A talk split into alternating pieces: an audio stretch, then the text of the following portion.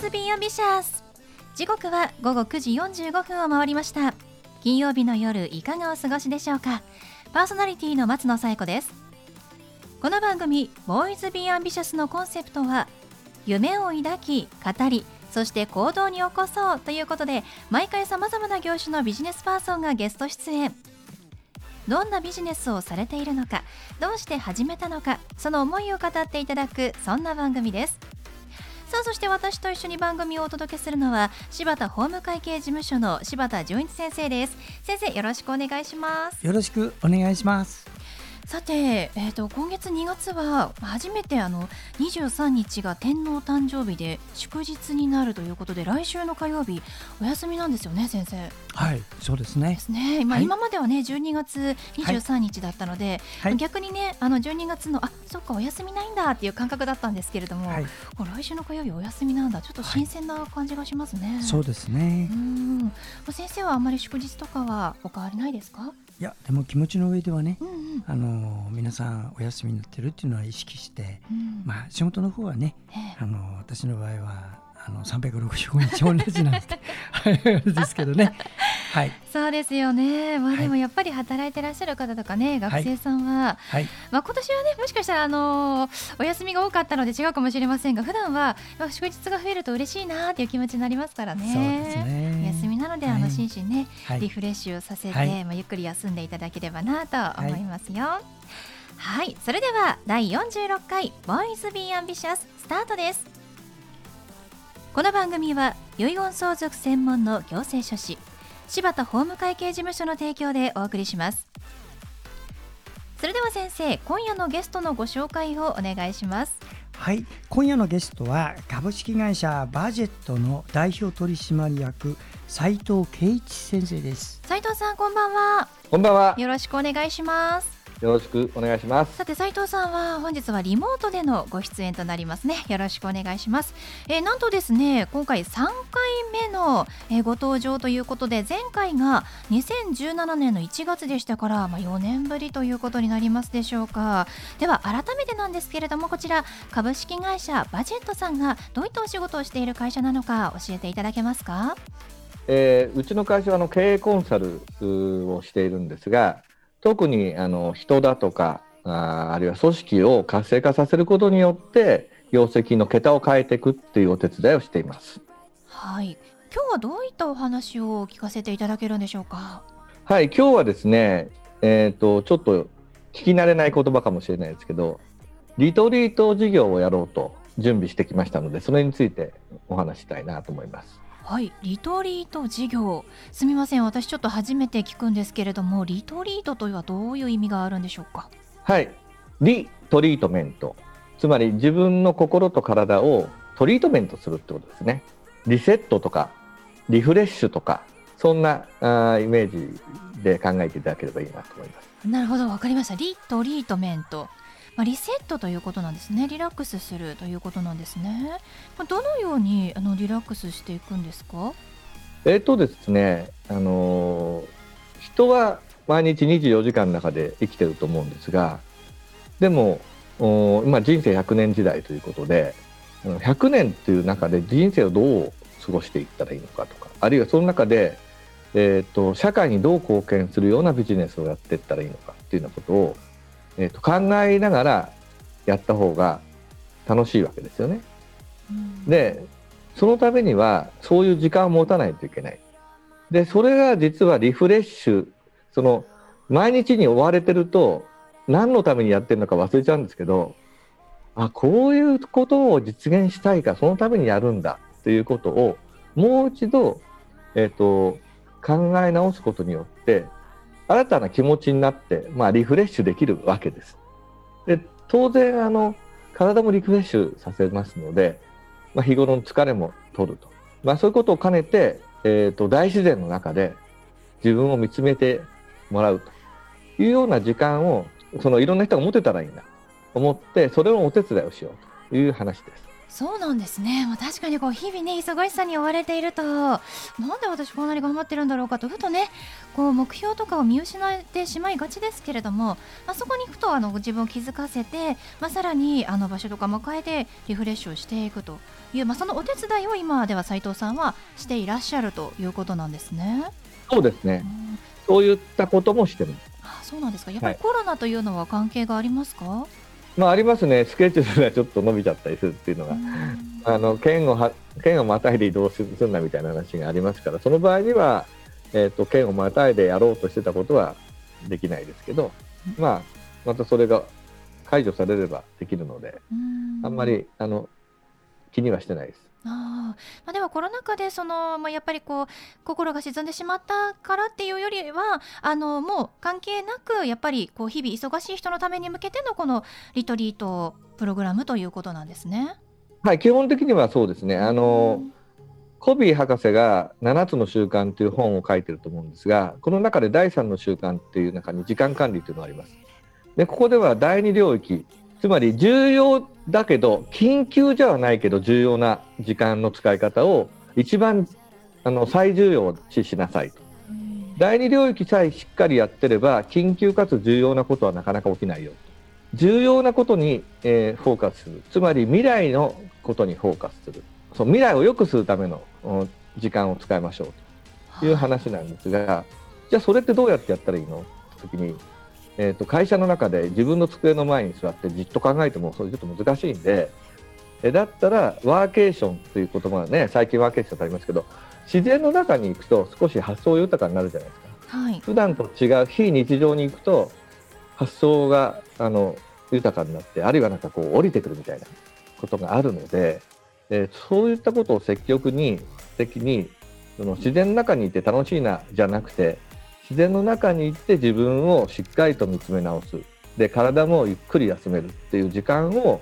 この忙しい現代の中であとコロナで疲弊してる気持ちが疲弊して前に向かっていけないという時にそれを向かっていくためにそういう時間を持つっていうことが重要だなと思ってます。確かにそうですね。は実際にあの斉藤さんご自身もこのリトリートプログラムというのは実践されていらっしゃるんですか？うんずっとやってますね。そうなんですね。やっぱりこれを取り入れることによって得られたあのメリットといいますか利点というのはどんなところにありますか？あの普段ねそんなに自分のこと考えないんですよ。ほとんどの人は。はい、確かに。だけどそもそも自分って何者なのとか、で何のためにここの世に存在してるのとか、えー、あと本当は何をしたいの？何をするために生まれてきたの？っていうようなことをじっくりとこう他の人の力も借りながら内省するっていう時間が必要なんですね。でその中で例えば人間関係を豊かにすることを自分のこの過去の思い込みによって、えーと、閉じていたりとか、うん、あのそういう自分の本当はしたくないことをしちゃってる自分に気づいたりとかですね。でそれが夫婦関係の問題を作ってたりとか、親子の問題を作ってたりとかあるいは会社の中外の、えーと、こじれを作ってたりするんですよ。へえそうなんですね。はい、思わぬところに影響が及んでいる可能性があるとめちゃくちゃありますね。うん、でそれをこう一歩下がって俯瞰して、えーといろんな体験の中でああそうかそういうことかっていうふうに気づけたとしたら、明らかに違う人生になるじゃないですか。明らかにビジネスも人良くなるじゃないですか。明らかに夫婦関係も良くなって子供との関係も良くなってっていうことにつながるのでまあいろんなそういうことにつながる時間を、えー、とじっくり持った方がいいなと。そうなんですね。ちなみにこのリトリートプログラムをやるのにこうおすすめの場所っていうのは日本の中であったりするんですか？たくさんあるんですが、ええーと、特に世界的に有名なところというのは、えーと、北海道の阿寒湖ですね。ああ北海道阿寒湖、うん、なぜでしょうか、はい。はい、阿寒摩周国立公園っていうのは実はもうあの手つかずの大自然があります。そしてその大自然を活用したさまざまなアクティビティがすでに揃ってるんですね。うん、例えばこの森の中をトレッキングするだったりとかあるいはこうなんとかバイクで自分で漕いでいくだとか、はい、えー、それからあと川を下るとかですね、えーまあ、バードウォッチングももちろんそうしながらできますし、えー、っともうとにかく自然の中に入れるんですよ。そうであともう一つ重要なのはね文化があるんですね。文化。あそうなんですね、うん、アイヌ文化があるんですよ。確かにありますね、まあ、ちょっと TOTO では、まあ、そういったあの大自然で、まあ、文化とかあの自然が揃っているからおすすめということなんですね。す。はい、実は世界のあのアクティビティツーリズムのアソシエーションがあるんですがそこで、えー、推奨されているのは大自然とアクティビティの数とそれから文化。この3つが揃っているところが最高だところがなかなか3つ揃ってるところは世界中どこ探してもなかなかないとでその中でアカンは全部揃ってるということで、すごいんです。で今年、あのー、その世界大会がアカンで行われます。それくらいいいところです。わかりました。ありがとうございます。ぜひあのちょっと自分ね見つめ直したいなと思ってらっしゃる方はこのリモートプログラムぜひ斉藤さんに相談してみてください。では斉藤さん最後にお聞きしますが斉藤さんの夢は何ですか？僕の夢はですね人類が分かち合いの世界で動物も植物も含めて楽しい地球社会を築くっていうそれが夢ですね。まさに大自然ですよね。はい、はい、ありがとうございます。はい。ということで本日のゲストは株式会社バジェット代表取締役の斉藤圭一さんでした。どうもありがとうございました。ありがとうございました。ありがとうございました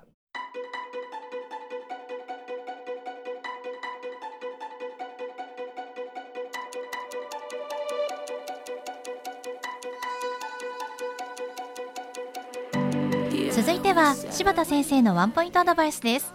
では先生今日はどんなお話をしてくださるんでしょうか？はいこんばんは。遺言相続専門の行政書士の柴田純一です。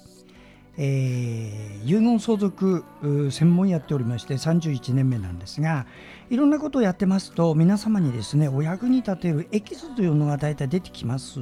その中でも今日は実際あなたの相続の時にこういうのが揉めの元になるというのを一つだけご紹介しますのでぜひ聞いてください。えー、1個ご紹介します。これはどういうのかというとね特別受益の持ち戻しと言います。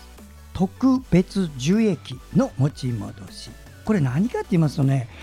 おな自分が亡くなった時に残った財産を子どもたちで分けるんだと思う人がいるんですがところがどっこいあなたが死ぬ前5年前に息子の1人に1000万のお金くれてるとねそのくれたお金は相続財産に入るんですよ。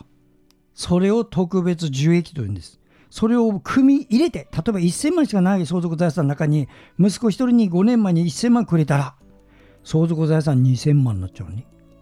子供2人だったら、片方は0、片方は1000万。もらってない方がもらう。これが完全平等でしょ？こういうやり方を特別受益の持ち戻しというんです。困ったそんなことをさせたくない残った財産を分けたいという場合は遺言状で特別受益の持ち戻しはやめなさい禁止条項を作ってください。それで解決です。はい柴田先生の相談は電話東京0367801408 6780-1408までお願いします。以上柴田先生のワンポイントアドバイスでした。先生ありがとうございました。ありがとうございました。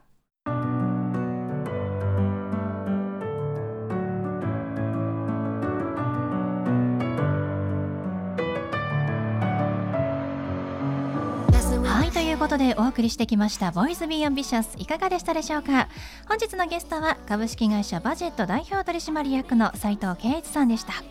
リトリートプログラムぜひこちら取り入れたいという方は株式会社バジェットでホームページご覧ください。それではまた来週この時間にお会いしましょう。お相手は松野紗友子と柴田純一でした。それではさようなら。さようなら